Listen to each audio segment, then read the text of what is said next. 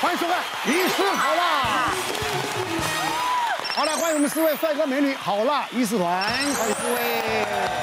好，我们今天三位特别来宾，戴轩出新书啊，恭喜！奶哥，哎呀，谢谢，感谢，奶感哥，谢。谢谢，还有哎哇，哎谢感谢，感谢。当失业时，即时动态。对，现在大家都划手机嘛，那手机上面有这个现实动态、即时动态，哎嗯那就鼓励大家说，如果是在失业的时候，把这一个状态当做一个现实的，二十四小时就消失了。但是在在这个即时的一个动态当中，可以做一些呃，把自己更充实，往里面去挖掘自己的核心能力，哎呦让自己再再出发，再出发。哦好励志哦！嗯那你这样讲，我要失业一下，能不能体验 过吧？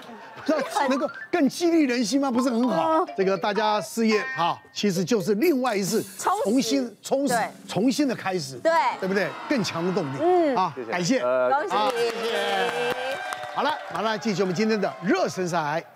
根据调查，职场菜鸟哪个行为最容易踩到同事地雷，恐被列为白目新人黑名单？一哦，理由借口一堆；二，不接电话；三，一问三不知；四，说话没礼貌。嗯，这个好像都要举哈、来，四个选选项，请举牌。嗯，白木星人的黑名单哦，啊、一的蛮多的，分散，嗯，我真的觉得这种理由一大堆的人真的很白目哎。是，你不会，我们可以教嘛。嗯不接电话，有时候真的太累，嗯医生们太累，睡着了。有的人真的鼾声如 雷，他不是故意不接电话，但是他真的遇到在隔壁的，嗯他的电话响半夜了，半夜在抠，我跟他睡同一个值班室，他的一直响，他结果他不起来，所以他也不是故意不接，因为他一直在打 呼嘛，我都起来替他接了，对不对所以这些人我觉得可以原谅，他还还找借口找理由一大堆，那你是说我不是更恨？我觉得就是做错没有关系，但最可怕的就是不肯认错，然后理由一大堆，真的很可怕。因为像之前我就遇过有有一些实习医生，他明明就不会，可是他就硬不找学长求救，不知道为什么是面子问题还是什么，然后他可以有一百种理由跟你说我没有不会啊，我只是怎么样怎么样怎么样怎么样怎么怎么样，所以我就觉得对对这种理由借口很多的人非常反感。我觉得这种人也啊有一种反射到什么爱面子。对啊，哎，对，我医学院毕业了，哪有不懂的？对对不对？凭什么你一个他不能跟你讲护理师来跟我我不说知道？对他找一些理由先搪塞你，他在想说这个该怎么处理，他可能脑筋又在做另外一个盘算。对对。我是觉得我比较不能够接受那个一问三不知的。哦可以教啊，你就是要教他，你是很好教的长他奶辈哥，奶哥，奶哥，你以前看我们是不是都很讨厌？因为我们真的什么都不知道啊。而且一张白纸多好控制啊你！现在上医师好了，你知该知道吧？哦，知道了，知道了。知道你现在上什么节目？呃，什么节目啊？一问三不知，还有个讲其他别的理由借理由，你那个借理由还不错，你还会你会讲话嘞。 还有自己的思想啊，啊，我知道了，你是不是不能跟笨蛋工作？哦，我我真跟怕笨蛋工作还好唱片。你还好 呢，笨蛋中比较好的。因为面试的时候我们都会装，啊你，面试的时候一定会装嘛，温良恭俭让，你一定是进去之后才会不自觉把本性拿出来哇。那万一他在跟你工作的时候，突然哪一个心情不好就骂脏话呢？这样子这就有时候人举的牌哦，就是潜意识就是那，乱说。 我觉得职场啊很注重那个气氛。对哦你你今天第一理由借口一堆，起码伸手不打笑脸人，他还是会，大家还是你做错了啊，大家还是假装没嘻嘻哈啊哈。嗯可是你说话没礼貌，他会直接跟你说我哪有错，我哪有错，对哪啊哪是我怎么样，他很难根本不是我，下台他全部都是用这种防更强的防卫心，那整个气氛就很僵很。僵你要再教下一步更仔细去分析，根本没办法。嗯所以我觉得说话没礼貌是真的是让你要进下一步再教一点点，有时候都很困难。嗯嗯没有错哦了。其实我想，其实每一点都有都有他的那种不同的感受了，对，是不是？好，到底我们来这个今天呢，哈，这个白木的这个黑名单第一名是什么？来，三，看到没有？一问三不知。你们你们真的不会观察，你真不愧是老江湖哎，是不是？它是网络上的一个大数据分析，有点舆情分析一样啊、是他就把西任白木的十个最讨厌的行为写出来了。一很多人写一啊，理由一大堆啊，不过可是，在统计里面，他其实连排前五都排不上，他啊排第七名。因为大家都有当过新人的经验呢、你新人被主管责责骂，很少说是闭口不认错啊，马上认错，对总会讲一点啊，我这不，所以其实这个每个人都有切身找的理由经验，对，所以大家对这项反而能够比较忍受，嗯，啊，所以他排第七名。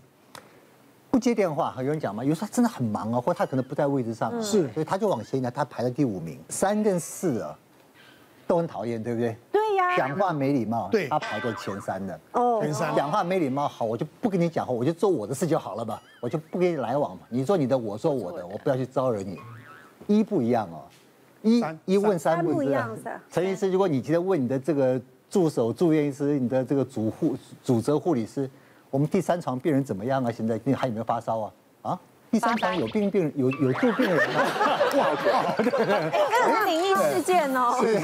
哎，陈医师，第三床是你的病人吗？啊，对，嗯哇，这个就不是说这个很奇怪，它会影响到你的工作。哎我们昨天两个分配到那个任务，你现在准备怎么样？啊，我跟你一起做啊，不是你自己一个人做吗？有任务吗啊嗯我也要跟你一起做吗？哇，这个就很麻烦了哦啊，所以他可以，他可能很客气。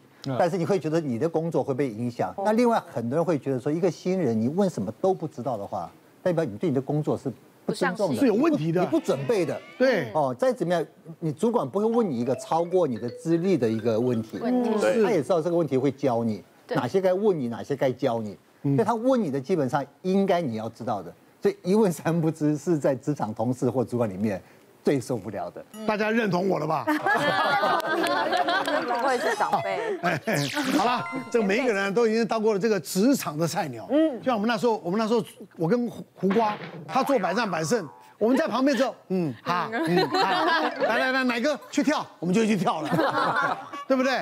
那就我们就是菜鸟嘛。对那慢慢慢慢一步学，跟着别人看别人主持怎么过那个过程，不一样啊，对不对？你说新宇，哎去跳，哎，不是，他以前根本跟这个跟这个环演境艺圈是完全没有没有那没有连个，接，是不是因缘际会？对，当然，今天职场菜鸟，我们在医院里面也有很多所谓的啊呃生存的一些美感一定有，嗯啊，医学院毕业了，或者是呃哪个哪个学校毕业了哪个毕业啊，这哪些的天兵是最雷的哎呦啊？好啦，新手上路状况多，插错洞，天哪，有可能吗？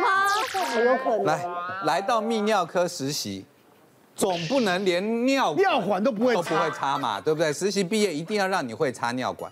当然，如果你连男病人的尿管都能擦错洞，那我也是服了你。但是 擦错女生的倒是时有所闻呐、啊那一般哦呢，我们尿管呢，大概都是二接头式的，哈对就是有两个头的。那对一个地方呢是用来固定的，我们会打水哦球，打气进去让它固定。我们把尿管放进去以后呢，我们就会卡在这个膀胱跟尿道接口，嗯卡让住尿管把它卡卡住了卡，住就不会滑脱了。那另外一个头呢，就是接我们所谓的尿袋，是哎，让尿可以引流出来。是，那好，但是我们泌尿科比较特别呢，我们有一种三叉式的，这种三个头式的尿管，嗯什么那作这一个用呢？这个头做什么呢？因为我们做尿道、做膀胱手术的时候，我们如果是外外面开刀，血流出来可以擦掉、抹掉。但是如果像是射护腺手术啊、膀胱肿瘤手术啊这些，血在膀胱里面泡着，因为我们不会随时随地都在排尿嘛，对所以血就会积在膀胱里面。嗯那这个时候呢，这个洞就有作用了。这个洞就是所谓的入水口，我们就会吊一包生理食盐水，让水流进去，那把这个血尿给它冲马洗上，冲出来，随时随地就可以冲洗出来，不让它在里面形成血块。嗯嗯。那大家再看一个一下这个尿尿管开口，大家都以为尿管粗粗的一根，好像是很好引流，其实不是的，它真正有作用只有那上面最那一尖头节哦上面这个洞小就洞只有一个小洞，所以大家可以想象一个一吸吸的血块，只要像小指头这么大血块塞在这个洞里，就堵住了就。堵住了。哎，有一天呢，我就去查房，我就听到我隔壁不是我的病人，我隔壁帘子里面稀里呼噜，然后有人在那边一直鸡骂蛙子喊叫对，金花子喊叫，一直喊叫，我就去看，就看到我们宝贝的实习 医师，他在那边，因为这个是苦力活啦，冲洗尿管这个是苦力活，所以通常就是派实习医生去做嗯哦是。我们大家可以想象，要抽十 CC 的水，把它打进去，再把它抽出来，冲掉。再抽十 CC 新鲜的食盐水，再打进去，再抽出来哦，想办法利用这个小负压的原理，把把那个血块给它抽吸出来再打掉。就我那个宝贝蛋学弟呢，插错了，插错了，他插错洞了。我们通常是把这个大的出水口把它拔掉，然后从这里对灌水吸，灌水吸，对这样才吸得出来嘛。对，因为那是排尿的地方嘛这。是排尿的地方大洞嘛？对。哎，他宝贝蛋，他从这个入水口本来在滴那个食盐 水，一滴一滴的食盐水，他在这边一挤，啪，喷的整个脸都是，喷的病人都是血水，然后又抽又抽不太出来，然后就在那边骂，一直搞了老半天。那我看了，我实在是不忍心，我又走过去拍拍他，老弟，让大哥我示范给你看一 次，好，这样子洗，这样子洗，哇，一团一团那个黑色血块洗出来，哦感动的不得 了啊，就是一脸那个血尿，他跟我说，老师谢谢你。我说人生路上，你和我总有三人行，必有我师。真的。还帮他解决这个问题，实习是非常重要的一个实习医师啊过程重要哦。还情有可原呐、实习医师他可能没有问啊，对要没有学问嘛嗯问清楚，系医师、他的主治医师说，哎，老师啊，哪一这个洞哪一个洞，问清楚，对所以有时对候啊不耻下问，好不好？对，别忘了订阅我们 YouTube 频道，并按下小铃铛，收看我们最新的影片。想要看更多精彩内容，快点选旁边的影片哦。